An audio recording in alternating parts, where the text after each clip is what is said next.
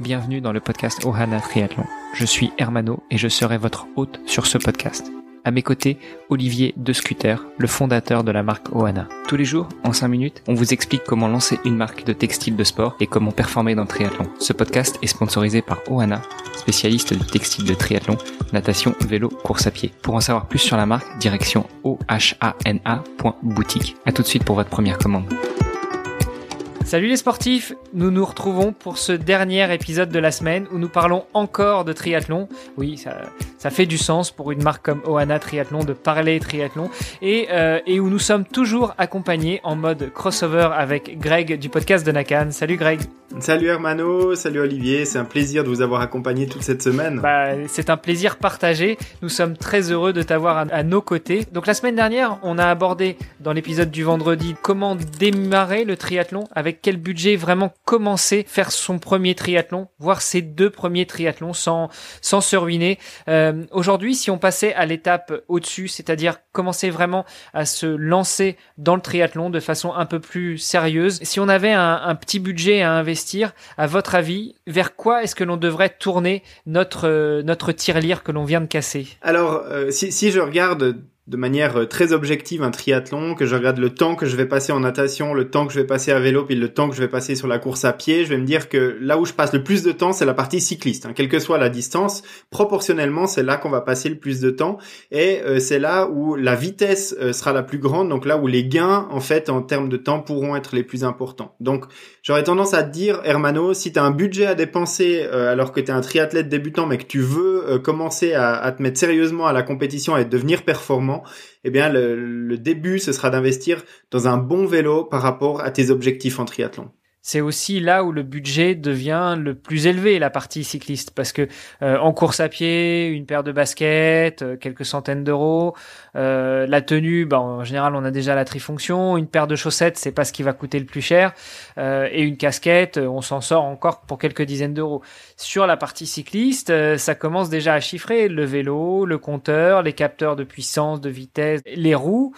Est-ce qu'il y a quelques priorités quand même euh, quand on, veut commencer à se lancer, à performer dans le triathlon Vers quoi on va s'orienter vraiment à ton avis? Alors on peut commencer avec un vélo euh, de milieu de gamme, mais c'est de bien sélectionner son cadre parce que c'est l'élément central du vélo.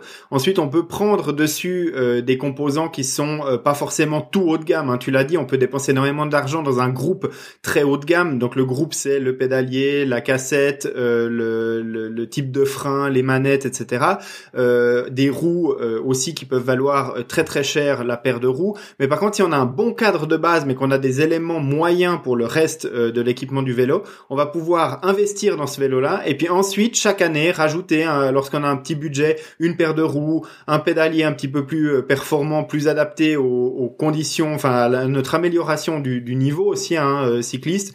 Rajouter un capteur de puissance, ça peut tout à fait se rajouter par la suite, de rajouter une selle peut-être un petit peu plus légère, un, un type de guidon, peut-être où on a une position un tout petit peu plus agressive, mais tout ça, ça va venir sur un cadre, donc euh, choisir un cadre carbone déjà de, bonne facture, relativement léger pour pouvoir euh, ensuite euh, bah, pérenniser un petit peu ce vélo puis le faire évoluer au cours des années. Je pense que c'est déjà un bon investissement de base. Et puis si, si je peux peut-être rajouter, partir sur un vélo d'occasion, c'est bête, mais on gagne déjà 30-40% de la valeur rien que, enfin en achetant un vélo qui, est déjà sorti du magasin. Donc c'est c'est un point en plus. Par contre, faire très très attention avec les vélos d'occasion en carbone, hein, parce que le carbone, quand c'est accidenté, on ne le voit pas forcément. Le carbone peut avoir des, des micro-fissures, des dommages suite à une chute qui ne sont visuellement absolument pas euh, détectables. Et puis, euh, par contre, on est sur un cadre qui devient dangereux. Donc, si on achète un cadre carbone d'occasion, eh bien, le faire, euh, entre guillemets, expertiser hein, par un spécialiste du vélo, par un magasin de cycle qui revend des occasions, de particulier à particulier. Il faut vraiment bien connaître le propriétaire du vélo précédent pour faire confiance parce qu'il y a vraiment ce problème avec le carbone. Hein, c'est un petit peu ce, ce danger-là, c'est que si le vélo a été accidenté mais qu'on nous le dit pas, ben on peut pas forcément le, savoir en regardant, en inspectant visuellement le cadre. Je suis tout à fait d'accord avec toi, Greg. Et éventuellement, si vous avez la chance, par exemple, de faire partie d'un club de triathlon, euh, ça peut toujours être intéressant aussi de, le racheter justement à quelqu'un qui fait partie du club, parce que a priori, ce sera justement bah, une personne qui sera euh, de confiance, en tout cas quelqu'un avec qui vous, que vous allez euh, probablement recroiser plutôt qu'un parfait inconnu. Exact, Ouais, et puis euh, je, voulais juste compléter en disant qu'un cadre carbone euh, qui casse, ça fait autrement plus de dégâts qu'un cadre acier. Je sais pas si vous avez déjà vu des photos, mais ça doit pas être joli à voir. J'ai quand même une question sur le vélo d'occasion, parce que autant une voiture d'occasion, bon, il y a la partie moteur, mais au niveau de la taille euh, du siège, ça va, on tire sur la molette, ça se règle assez facilement.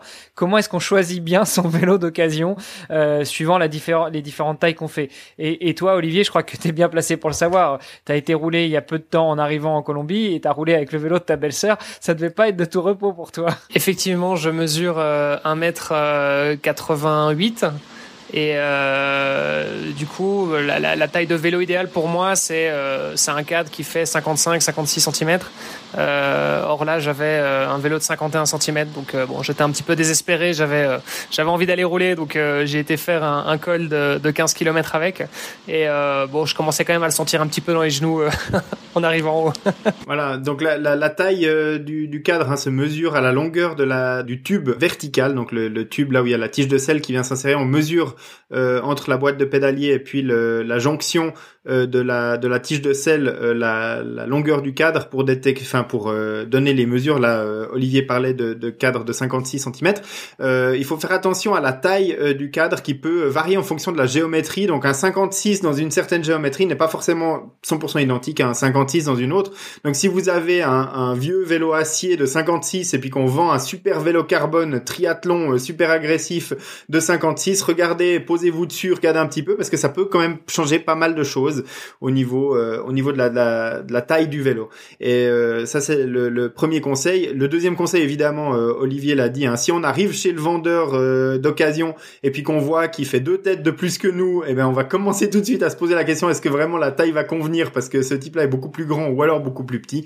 Et puis bah évidemment essayez le vélo, roulez dessus, regardez si vous arrivez à vous positionner correctement avant d'acheter un vélo qui soit trop petit ou trop grand, euh, sachant que dans les deux cas, c'est toujours difficile euh, après d'essayer de corriger la position sur le vélo. Très très simplement, euh, toi, tu nous conseilles vraiment si on veut commencer de manière beaucoup plus sérieuse à se lancer dans le triathlon, peut-être voir à performer, d'investir tous nos efforts et, euh, et les économies que l'on aurait sur la partie cycliste. Une fois qu'on a fini de s'équiper sur la partie cycliste, on a un beau vélo qui nous plaît, qui est bien nerveux, qui est bien réactif, on a les roues qui vont bien, on a le matériel qui va bien sur le vélo. D'autres conseils, euh, peut-être on, on, change ses chaussures de vélo, on change ses chaussures de course à pied, on achète un, un néoprène, une combinaison de natation. Dans quel ordre tu places ces priorités? Alors moi je dirais que le vélo c'est un tout, hein. donc une fois qu'on a le vélo qui est performant, il faut des bonnes chaussures de, de cyclisme, des chaussures de triathlon. On en a parlé dans un des épisodes précédents, hein, des chaussures de triathlon.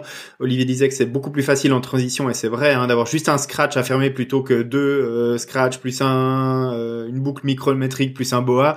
Donc tout ça, ça, prend du temps à fermer. C'est super pour les sprinters parce que ça tient nickel pendant les sprints à 1200 watts. En triathlon, on s'en fout. On veut simplement que dans la chaussure, on soit vite euh, fermé puis qu'ensuite ça tienne au pied. donc voilà, une fois qu'on a les chaussures et tout l'équipement à vélo, moi je pense qu'une bonne combinaison de natation, ensuite c'est le deuxième élément qui va nous permettre de, bien évoluer en, natation. Si on, fait des triathlons régulièrement dans des eaux qui sont fraîches, voire froides, où la combinaison est soit autorisée, soit obligatoire. Donc là, je pense que c'est un deuxième point d'investissement qui est important, parce que souvent, quand on débute en triathlon, on prend une triathlon d'entrée de, gamme, ou alors même une tenue de, surf, plutôt qu'une euh, combinaison de, de, triathlon qui est pas du tout adaptée au niveau de l'épaisseur, au niveau de la liberté de mouvement qu'on a dedans. Et euh, avoir une vraie combinaison haut de gamme avec du bon néoprène de bonne qualité, ça va vraiment changer la dynamique de nage et on va aussi là gagner quelques minutes grâce à ça. Ceci dit, je peux, peut-être rajouter quelque chose aussi à ça. C'est vrai que, alors, l'épaisseur déjà, c'est quelque chose qui potentiellement peut être aussi euh, euh, interdit sur certaines compétitions. Euh, donc c'est réglementé, en tout cas l'épaisseur du néoprène. Et alors, pour ceux qui euh, seraient mauvais nageurs comme moi, euh, effectivement, c'est quelque chose qui va vous apporter énormément euh, en termes de flottabilité. Donc voilà, moi j'ai plutôt tendance à couler dans l'eau. Donc moi, en tout cas, c'est quelque chose qui m'a énormément aidé la tenue néoprène. Mais c'est normal, tu viens du vélo, Olivier. Si tu te mets dans l'eau avec le vélo, c'est normal qu'au bout d'un moment, ça coule. ah, il fallait pas le prendre avec? Ouais, le, le, règlement de triathlon hein, autorise des, des, épaisseurs de néoprène qui sont jusqu'à 5 mm. Maintenant, c'est pas rare hein, qu'on voit des, des triathlètes débutants sur des triathlons découvertes arriver avec des tenues de, de surfeurs qui peuvent faire 6, 8 mm d'épaisseur à certains endroits. je pense pas qu'il y a d'arbitre dans un découverte qui va disqualifier un athlète qui vient pour son premier triathlon à cause d'une tenue non réglementaire ici. Par contre, si vous vous pointez au départ d'un Ironman avec une, une combinaison qui est trop épaisse, ben vous pouvez euh, voir ruiner la course avec une disqualification sur le ponton de départ à cause d'une tenue non conforme. Ce serait vraiment un peu dommage vu le prix d'une inscription à un Ironman. Puis vu le, temps de préparation qu'on y, qu'on y consacre. Hein, évidemment, évidemment. La découverte, ça se prépare. Alors pour certaines personnes, en de nombreuses semaines, mais un Ironman, on parle de mois, et ce serait dommage qu'après toute une préparation, ce soit le point bloquant auquel on n'ait pas pensé et qu'on arrive à se faire disqualifier pour une, une combinaison. Super, bah écoutez messieurs, on a encore fait un joli tour. On clôture de la plus belle des manières notre semaine de podcast. Greg, merci beaucoup encore une fois de t'être joint à nous. Euh, rappelle-nous rapidement où est-ce qu'on te retrouve pour euh, suivre tes aventures. Bah écoute, euh, comme dans l'épisode passé, hein, j'ai pas changé d'adresse. C'est toujours nakan.ch pour les tests complets de tous les accessoires technologiques qu'on peut utiliser dans les sports d'endurance. Et puis bah voilà, plein de projets pour cette année 2021, des nouveaux tests, des nouveaux trucs à, à valider. J'espère sur des compétitions de triathlon, hein, ça m'a beaucoup manqué en 2020. J'espère que ça va repartir de plus belle en 2021. On ne teste pas en compétition, on ne teste pas en compétition. non, je ne teste pas en compétition, je valide. Ah, pardon. voilà, ma petite anecdote. Non mais voilà, c'était très sympa de partager cette semaine euh, avec vous deux pour euh, pour ces épisodes de podcast. Merci pour l'invitation. Merci encore à toi. Une très bonne journée, bonne continuation et puis euh, nous on se retrouve de toute façon la semaine prochaine pour un prochain épisode du podcast de Naka et Olivier. Eh bien, je te dis à lundi. Passe un bon week-end. Merci Greg. Passez à tous un très bon week-end et on se retrouve lundi effectivement. Salut. Salut. Bon week-end. Ciao. Ce podcast est sponsorisé par Oana. Pour en savoir plus sur les textiles et les valeurs de la marque, rendez-vous sur oana.boutique. O-H-A-N-A.boutique. A tout de suite pour votre première commande.